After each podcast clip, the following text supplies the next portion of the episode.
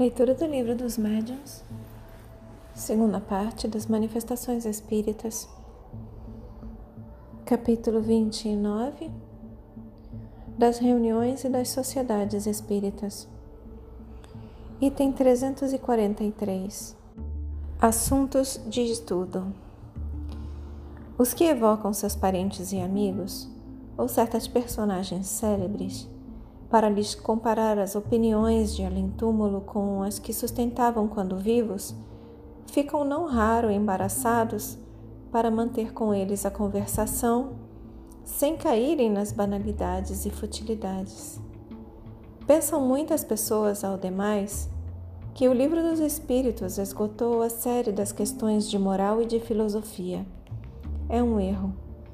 Por isso julgamos útil indicar a fonte donde se pode tirar assuntos de estudo, por assim dizer, inesgotáveis. Item 344. Se a evocação dos homens ilustres, dos espíritos superiores, é eminentemente proveitosa pelos ensinamentos que eles nos dão, a dos espíritos vulgares não é menos, embora esses espíritos sejam incapazes de resolver as questões de grande alcance. Eles próprios revelam a sua inferioridade, e quanto menor é a distância que os separa de nós, mais os reconhecemos em situação análoga à nossa, sem levar em conta que frequentemente nos manifestam traços característicos do mais alto interesse, conforme explicamos acima no item número 281, falando da utilidade das evocações particulares.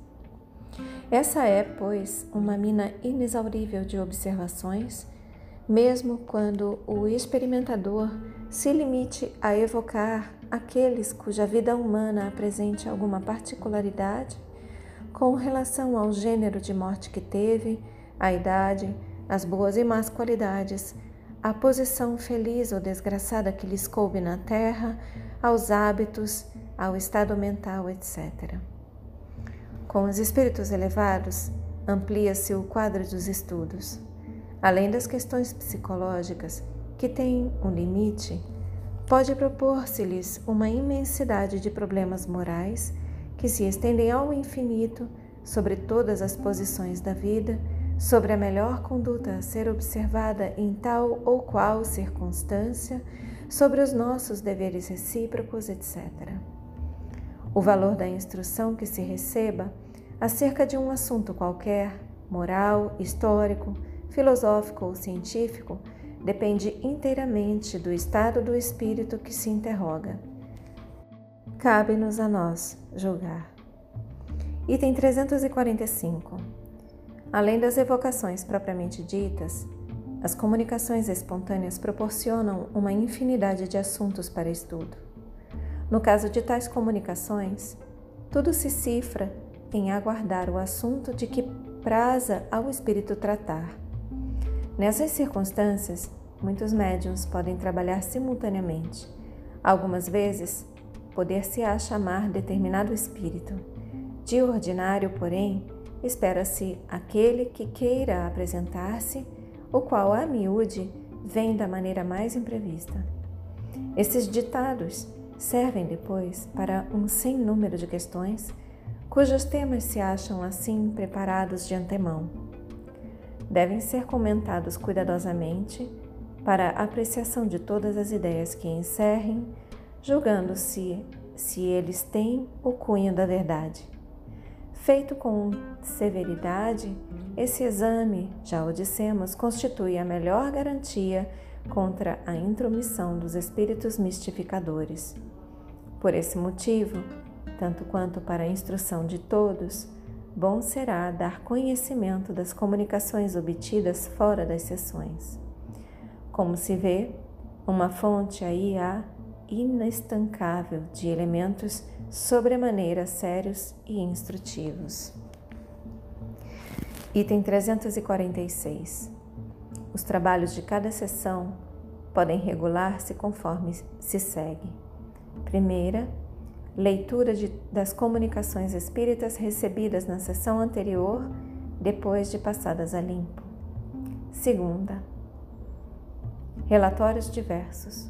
correspondência, leitura das comunicações obtidas fora das sessões, narrativa de fatos que interessem ao Espiritismo.